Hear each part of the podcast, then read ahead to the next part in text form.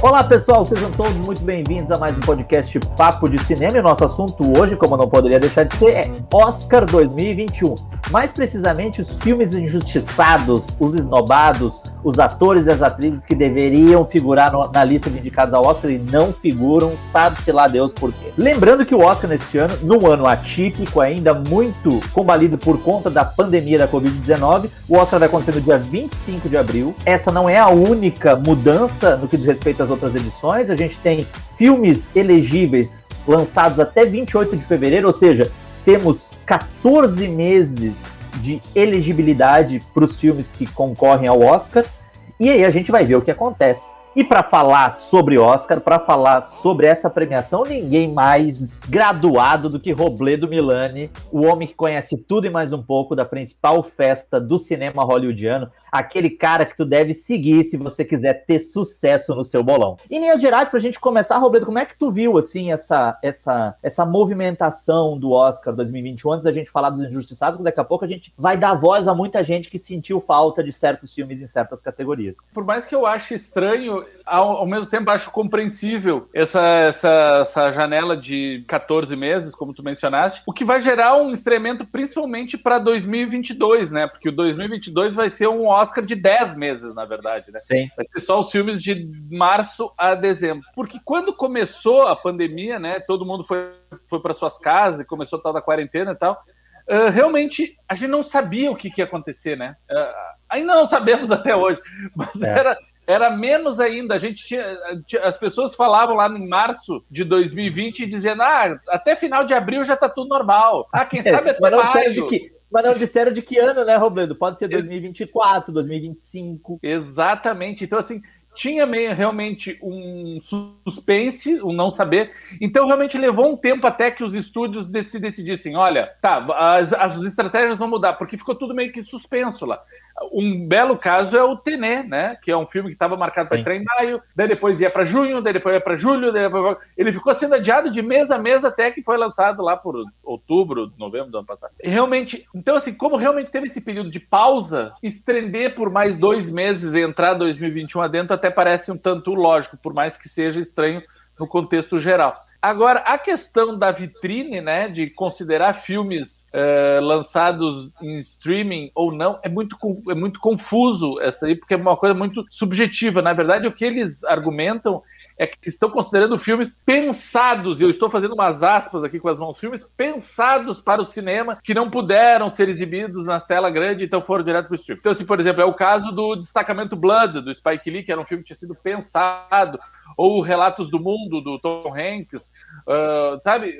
Ou o Som, Som do Silêncio, né, com o Riz Ahmed. São filmes que foram pensados para os cinemas que, como não conseguiram, as salas estavam fechadas, foram lançados no streaming. Só que quem garante, na verdade, que foram pensados isso? Basta o produtor dizer, ah, eu pensei. Deu. Ah, eu se fosse produtor faria isso. Gente, eu tô mandando aqui a minha, a minha submissão ao Oscar e olha, só para lembrar, eu pensei para cinema, tá? Ponto, você pode entrar.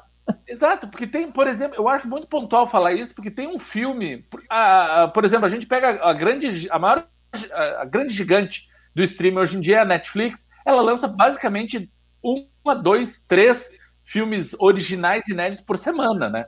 Então ele Sim. tem uma produção enorme. Quantos filmes eles tiveram indicados esse ano? Uns 10 por aí.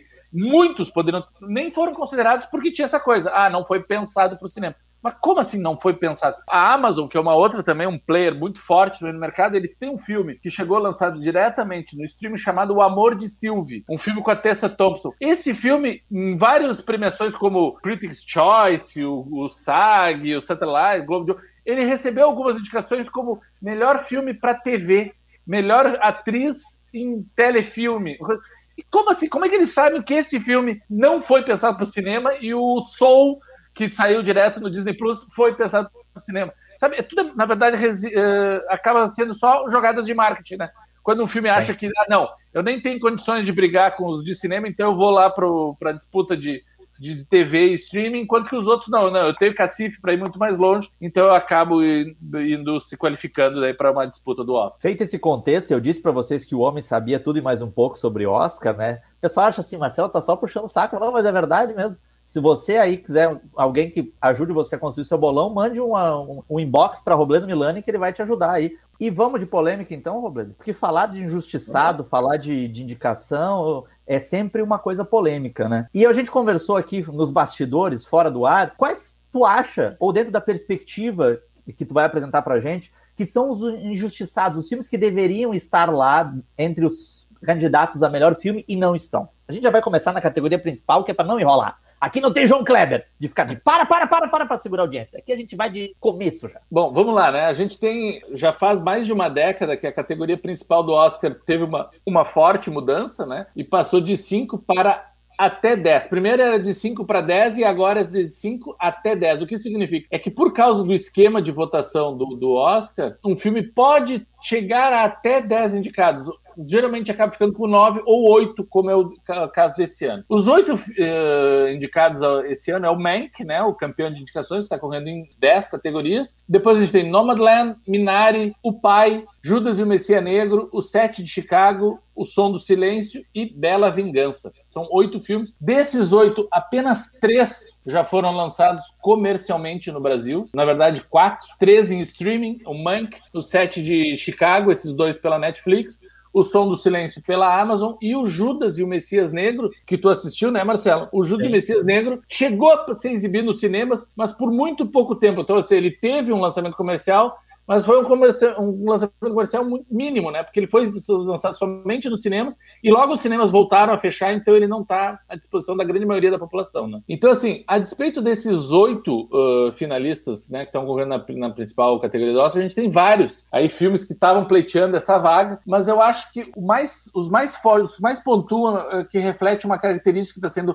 apontada recentemente né, na, nesse Oscar, que é a questão do, da diversidade, né? Como se o Oscar 2021 fosse o Oscar da diversidade, e muito disso vem pela questão de termos intérpretes, eu não vou dizer nem negros, mas não brancos todas as categorias, né? Então a gente tem, por exemplo, além da Viola Davis, né, da Andrew Day, que estão correndo a melhor atriz e são atriz negra, ou do, do Daniel Kaluuya e do Lakeith Stanfield, que estão correndo, são atores negros, estão correndo a melhor ator coadjuvante. A gente tem ainda atores não brancos, como o Riz Ahmed, que é muçulmano, né, e está correndo a melhor ator também, ou o Steve Yeun, que é nascido na Coreia do Sul, que está correndo a melhor ator. Então, assim, a gente tem atores não negros, não brancos em todas as as categorias de atuação. E isso é muito bacana. Eu acho que tem quatro filmes que falam muito caro, que são muito caros à negritude, às questões negras, nesse ano, muito pontuais, que poderiam tranquilamente estarem na categoria de melhor filme e que infelizmente acabaram não aparecendo.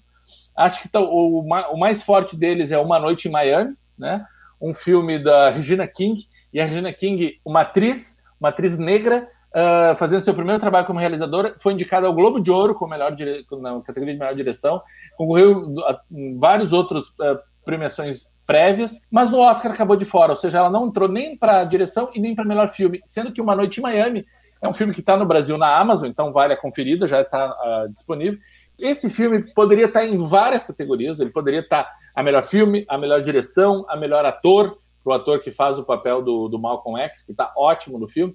Ah, e ele acabou entrando para roteiro, ator coadjuvante, o Don Júnior, né? O nome dele, que faz o ator Leslie, Leslie Odom Jr., exatamente, e canção original, que também é do Leslie Odom Jr. Então ele está só em três categorias, poderiam estar muito mais. No entanto, o autor do roteiro de Uma Noite em Miami, Ken Powers, é um cara que, é, que assinou outro filme também, de, teve grande repercussão agora quando foi lançado, e que também tem um, um, protagonista negro e que fala sobre questões negras, principalmente por causa da música, né? Sobre ligação, a família, a importância, que é o, a animação Soul da, da Pixar, Disney, que saiu lançado diretamente no Disney Plus.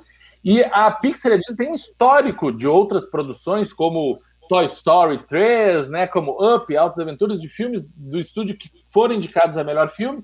O Soul poderia tranquilamente estar pleiteado essa vaga, acabou ficando de fora. Uh, além desses, eu gostaria de citar também o A Voz Suprema do Blues, né? Que nós temos aí, as principais indicações conquistadas foram para melhor ator. Mas não precisava não, Robledo. Melhor filme não. Precisava não.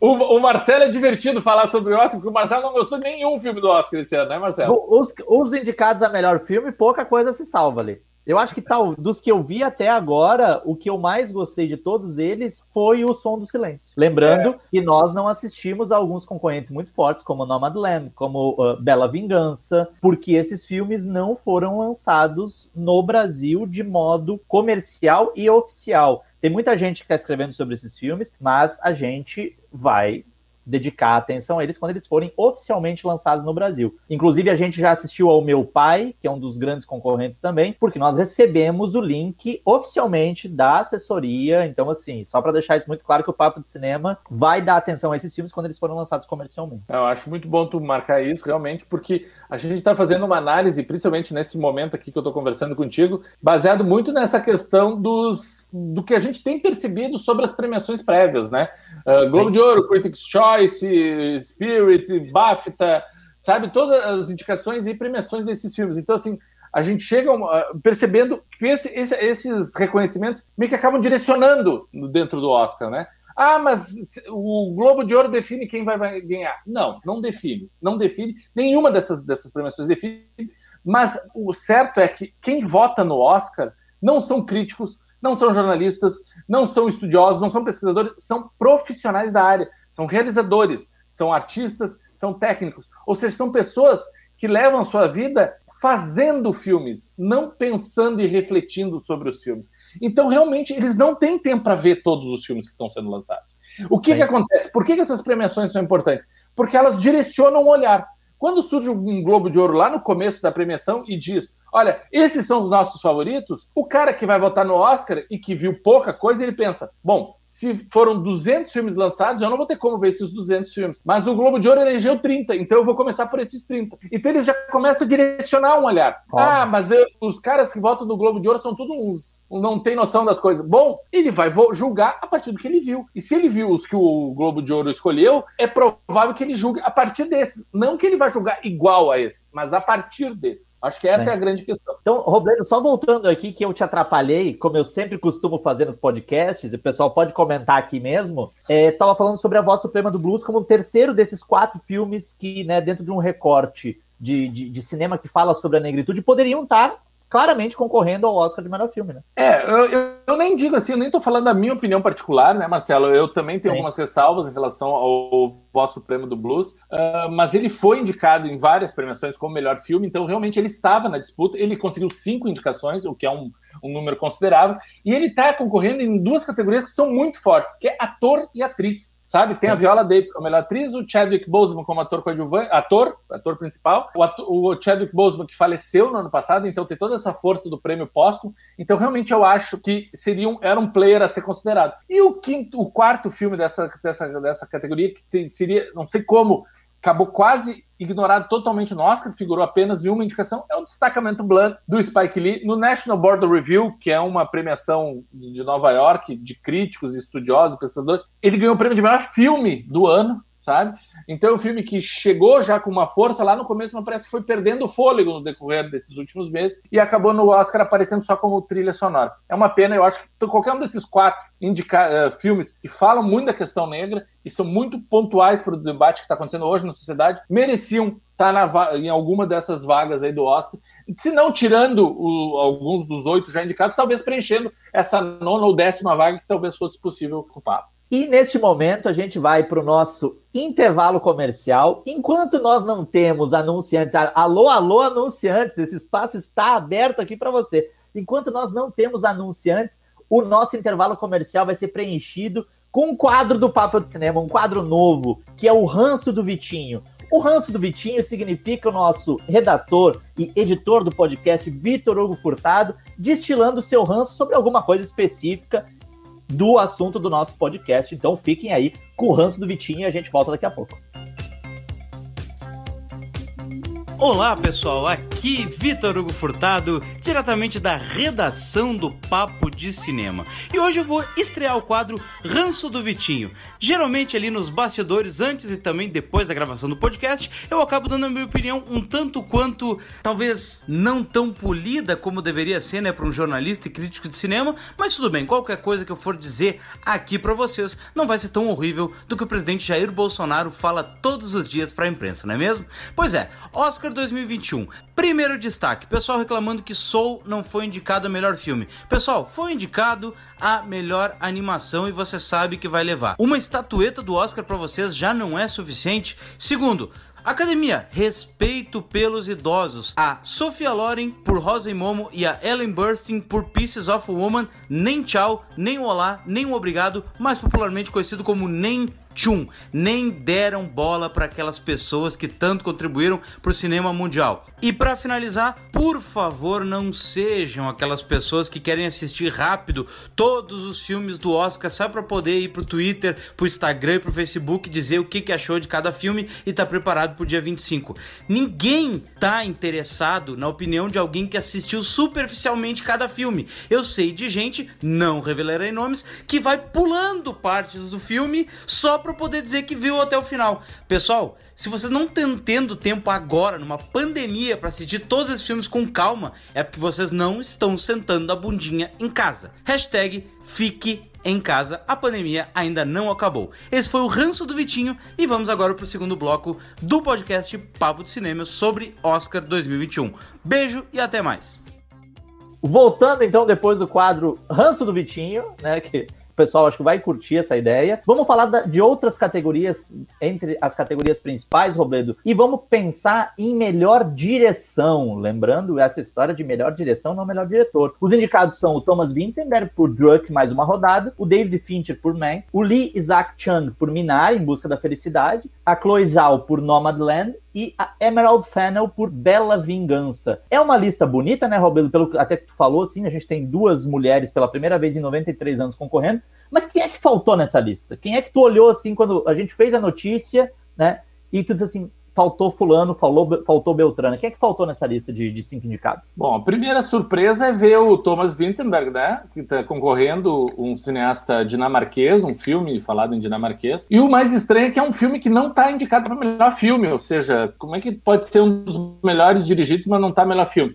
Ok, ele está concorrendo a melhor filme internacional, mas não está na categoria principal, né? Então, assim, dos, oito indicados a melhor filme, só quatro estão aqui presentes. Ou seja, os outros quatro poderiam tranquilamente ser apontados como os que estão que falharam em conseguir essa indicação. Eu apontaria o Aaron Sorkin, né, diretor do Sete Chicago, que é um filme que conseguiu várias indicações, e ele também foi indicado a, bastante coisa. E a Regina King, né, como eu mencionei antes, né, estreando na direção, atriz oscarizada, né, ganhou como atriz coadjuvante por ser a Rua Billy falasse, que merecia muito tá, ter conseguido essa vaga. Olha, primor de garoto sucinto, hein? Agora, tu viu que a água bateu na bunda, ele foi, ó, oh, caralho, vamos fazer logo, pô. Então vamos à categoria de melhor atriz, em que as indicadas são a Viola Davis por A Voz Suprema do Blues, a Andra Day por Estados Unidos versus Billie Holiday, a Vanessa Kirby por Pieces of a Woman, a Frances McDormand por Nomadland e a Carey Mulligan por Bela Vingança. Quem faltou aí, Robledo? Essa categoria talvez seja a mais justa desse ano, porque eu acho que não faltou ninguém. Eu acho que são essas cinco mesmo que tinham que estar tá no Oscar. Muita gente fala que a Andra Day foi uma surpresa, mas, gente, ela ganhou, ganhou o Globo de Ouro, sabe? Talvez ela não seja o impulso suficiente para ganhar o Oscar, e ela não, de fato, não é uma das favoritas, mas a indicação era quase certa a partir dessa vitória porque ela ganhou o Globo de Ouro de drama, que tem um peso muito mais forte na disputa do Oscar. Mas eu, particularmente, acharia que a Rosamund Pike, né, por Eu Me Importo, que ganhou o Globo de Comédia, melhor atriz em comédia, eu acho que seria uma aposta segura. Muita gente falou da Amy Adams por Era Uma Vez Um Sonho, ou a Zendaya por Malcolm e Marie, os dois filmes que estão na Netflix também assim como eu me importo. Não, não, não seriam minhas favoritas, eu iria antes do Rosamund Pike. Agora, uma, um voto de coração para mim seria a veteraníssima, né, diva maravilhosa, musa Sofia Loren, né, por Rosa e Momo, um filme que também tá na Netflix, a, a Sofia Loren quase 90 anos, 80 e alguma coisa aí. Acho que ela merecia muito, nem que fosse um, uma indicação em respeito à carreira, ao estrelato, ao brilho, né, essa era de ouro de Hollywood que ela até hoje representa e ela tá muito bem no filme, não pode dizer que não. Então eu para mim, a aposta seria que está faltando mesmo aí. Não para ganhar, eu acho que essas são realmente suas melhores, mas que ficaria bonito como indicação é ter do lado de tanta guria nova que está começando, ter uma veterana como a Sofia Loren marcando presença. Tanta guria nova, quem, quem te mandou um abraço foi o Francis McDormand agora, com tanta guria, né? Viola Davis também mandou assim um abraço, né? Vai mandar um presente, daqui a pouco vai ter recebidos no papo de cinema da Francis McDormand. E falando de melhor, da categoria melhor ator, a gente tem como indicados o Riz Ahmed, por O Som do Silêncio, o Chadwick Boseman, por A Voz Suprema do Blues, o Anthony Hopkins por Meu Pai, o Gary Oldman por Mank e o Steven Eun por Minari em Busca da Felicidade. A gente já sabe que essa estatueta tá na mão do Chadwick Boseman, né, Roberto? Essa aí já tá no papo, essa aí já bota no bolão aí. Mas eu confesso que eu sinto uma falta, e eu vou fazer essa introdução porque eu sei que tu também sente essa falta. Onde está Delroy Lindo nessa categoria? O monstro de destacamento Blood. É, eu vou dizer que realmente a categoria de melhor ator vai ser um prêmio póstumo, vai ser um prêmio honorário pela carreira. Eu acho que o Chadwick Boseman representa muito hoje em dia, né? E por ter falecido tão jovem, no auge do sucesso sucesso, quase impossível tirar esse Oscar dele, esse Oscar póstumo. Mas eu, particularmente, dos indicados que a gente já viu aqui no Brasil, o Steve Young por Minari ainda não foi exibido aqui, então não, a gente não, não tá bancando a Glória Pires aqui, não posso opinar, mas eu, eu, vou te dizer que tanto o Riz Ahmed por O Som do Silêncio, como principalmente, né, daí eu voto bem particular meu, do Anthony Hopkins por o Meu Pai, eu acho os dois muito superiores ao Chadwick Boseman. Mas concordo contigo, vou te dizer, se tem algum aí que, que a gente poderia apontar como tá faltando, é o Roy Lynn, que ganhou, foi considerado o melhor ator do ano pela Sociedade Nacional dos Críticos de Cinema uh, nos Estados Unidos. Ele ganhou vários prêmios de associações de críticos, apesar de não ter pontuado muito nas premiações mais mainstream. Mas eu te diria que ele é, seria talvez o, o sexto colocado dessa, dessa disputa. Concordo totalmente. Agora a gente passa para nossa penúltima categoria, que é melhor atriz coadjuvante, em que as indicadas são a Maria Bakalova por Borá, fita de cinema seguinte, a Glenn Close por Era Uma Vez Um Sonho, a Olivia Colman por Meu Pai, a Amanda Seyfried por Mank e a Yeon Yu Jung por Minari em busca da felicidade. E aqui tem algumas coisas curiosas, Robledo, e a gente conversando também nos bastidores, uh, tem o fato da gente ter a Glenn Close indicada ao Oscar e as Framboesas de Ouro pelo mesmo papel, né, o que é uma coisa bizarra, mas não é uma coisa inédita. E temos o fato que é uma coisa que até foi tu que apontou antes da gente falar de, né, dentro da tua perspectiva, até das premiações, se tem alguém faltando nessa lista, que é o fato que Amanda Seyfried, provavelmente entre todas elas, fora do Minari que a gente ainda não assistiu o filme, é a única coadjuvante, coadjuvante no sentido de supporting role mesmo, né, de atriz que suporta um protagonista. Todas as outras são co-protagonistas dos filmes, né? Exatamente, é a única que dá suporte, né, à jornada do personagem do principal. E o mais curioso, a Amanda Seyfried, por exemplo, ela não está indicada ao SAG, que é o prêmio do Screen Actors Guild, o sindicato dos atores, ou seja, que é o principal uh, precursor do Oscar. Então, ela, se ela não está indicada ao SAG, provavelmente ela tem chance quase zero no Oscar, sabe? Então, assim, já, já, já mostra a fraqueza na, na candidatura dela. A gente não viu da senhorinha do Minari, digamos, ainda, não viu. Então, acaba restringindo as outras três. Essa categoria, realmente, eu acho que é a mais bagunçada desse ano, porque a gente tem aí, como tu falou, a Glenn Close, que é um filme horroroso, esse era uma vez um sonho, e ela está indicada a pior atriz do ano no Framboesa de Ouro, e a melhor atriz coadjuvante no Framboesa e coadjuvante no Oscar, como pior num e melhor no outro. Imposs não dá para ganhar, né? Se ganhar, para mim, é perde, perde o respeito de vez e vai ganhar, ser um, um, prêmio, obviamente, pelo histórico dela, né? A Glenn Close é uma grande atriz, obviamente que merece todo o reconhecimento, tá na sua oitava indicação e nunca ganhou um Oscar, então óbvio que merece, só que por esse trabalho não merece mesmo. Senhoras e senhores, isso é histórico. Robledo Milani lançou pragas em Olivia Colman quando ela ganha o Oscar e tira da Glenn Close, porque era um grupo da Glenn Close. Ouvindo isso me choca um pouco. Desculpe, desculpe te interromper. Não, eu era mesmo, do que, que não faz um ano após o outro, né? Naquele ano eu fiquei chocado, até porque naquele ano a Glenn Close era a melhor protagonista e a Olivia Colman ganhou como coadjuvante, né? Ela ganhou o prêmio de principal sendo coadjuvante no seu filme. Sim, total. Então é mais chocante ainda. Mas, de novo, elas estão na disputa. A Olivia Colman dessa vez está concorrendo como coadjuvante, apesar de ser protagonista no filme, né? Ela é a protagonista feminina do filme Meu Pai. Aliás, o meu pai é ela quem diz, né? É o pai dela que está sendo referido no, no, título. E a Maria Bakalova, que é o. Para mim, se houvesse o prêmio de revelação do ano seria dela, ninguém disputa, porque ela é a grande revelação desse ano. Ela no Globo de Ouro, inclusive, concorreu ao prêmio de melhor atriz, não coadjuvante, atriz em comédia musical, e perdeu esse prêmio. Ou seja, também não seria a aposta mais óbvia, ainda que ainda e somado ao fato do Oscar, raras as, foram as vezes que privilegiou performances cômicas. A gente lembra aí, sei lá, o Jack Nicholson e a Helen Hunt no Melhor Impossível, que era uma comédia romântica, amarga, né, amarga. A gente tem a Whoopi Goldberg, que essa sim era uma comédia rasgada no Ghost, mas foram poucos os, os comediantes que ganharam o Oscar. E é, tem aí que seria o caso da Maria Bakalova. Eu acho que é, é uma, é uma categoria bastante confusa. Na verdade, quem a gente está sentindo falta nessa categoria é a Jodie Foster, né? Que é uma veterana do Oscar, já ganhou duas estatuetas. E estava tempo longe de grandes papéis, trabalhando mais como diretora, como produtora. E esse ano ela fez uma participação no filme The Mauritanian, que ela, inclusive a gente tem crítica lá no Papo de Cinema. E por esse trabalho ela ganhou o Globo de Ouro ganhou, ela foi eleita no Globo de Ouro a melhor atriz coadjuvante do ano e não conseguiu nem ser indicada ao Oscar. Então, a minha, minha aposta para grande esnobada, digamos, em atriz coadjuvante é a Jodie Foster. Aliás, um beijo para Jodie Foster, que já mandou mensagem pra gente, disse que nos ouve com frequência. Isso não é verdade, é uma fanfic da minha cabeça, mas seria bonito. Aliás, se vocês quiserem mandar para Jodie Foster esse programa, traduzir para ela, a gente faz um bem enorme pra gente. Por fim, a gente vai falar da categoria de melhor ator coadjuvante. O Roberto falou como as categorias, a categoria de atriz coadjuvante está meio estranha, e eu acho muito estranho também a categoria de melhor ator coadjuvante, em que os concorrentes são o Sacha Baron Cohen, por O Sete de Chicago, o Daniel Kaluuya, por Judas e o Messias Negro, o, Leslie Odom Jr. por Uma Noite em Miami, o Paul Rassi por O Som do Silêncio e o Lakeith Stanfield por Judas e o Messias Negro. Antes que eu te pergunte, Roberto, tem um cara muito mais avalizado que eu para dizer quem é que tá faltando aí. Gente, não tem protagonista no Judas e o Messias Negro? A questão é, é não tem protagonista. Os caras, os dois atores, quem pode ter uma discussão, quem é o protagonista? É que na verdade eu acho que isso é uma sacanagem com uma própria falha do filme. O protagonista seria o Lakeith Stamp. Só que o filme, de alguma maneira, o, o Daniel Kaluuya meio que dá uma volta tão grande nele que o Lakeith acaba virando coadjuvante do coadjuvante. E aí eles indicam os dois, é uma coisa muito estranha. Eu acho muito estranho um filme que tem os dois personagens principais indicados como coadjuvantes. Mas quem é que tá, além dessa questão conjetural aí, quem é que tá faltando nessa bagaça? E é curioso, né? Porque eles não só são os dois são protagonistas, digamos assim, do filme, como os dois são os personagens título, né? Um é o Judas e o outro é o Messias Negro. Sim, sim.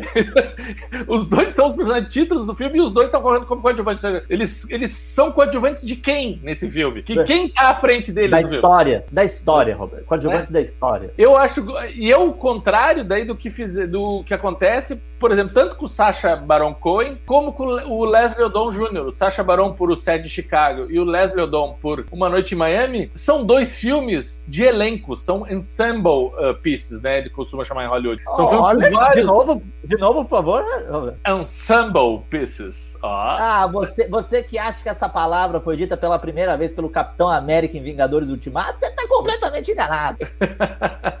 então, realmente, então, assim, por exemplo, o set de Chicago tem vários protagonistas. E o Sacha Baron Cohen é um deles, gente. Sim. Coadjuvante ali, por exemplo, seria o juiz interpretado pelo Frank Langella que a gente só vê entrando e saindo da, da, do tribunal e mais nada. Aquele sim é um personagem coadjuvante. O Sacha Baron, a gente acompanha a jornada do personagem do início ao fim. Ele é protagonista dessa história.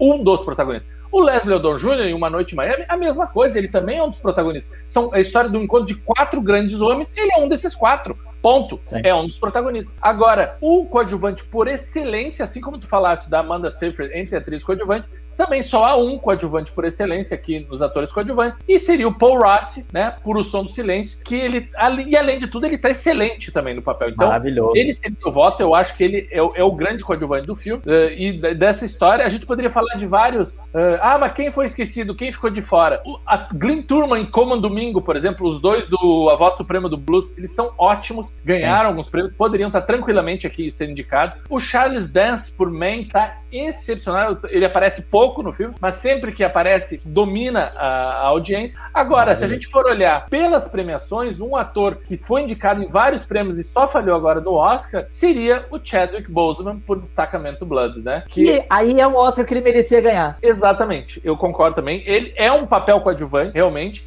ele é coadjuvante naquela história, ele tá muito bem, ele tá no destacamento Blood, inclusive, melhor do que em A Voz Suprema do Blues, Concordo. e acabou ficando de fora.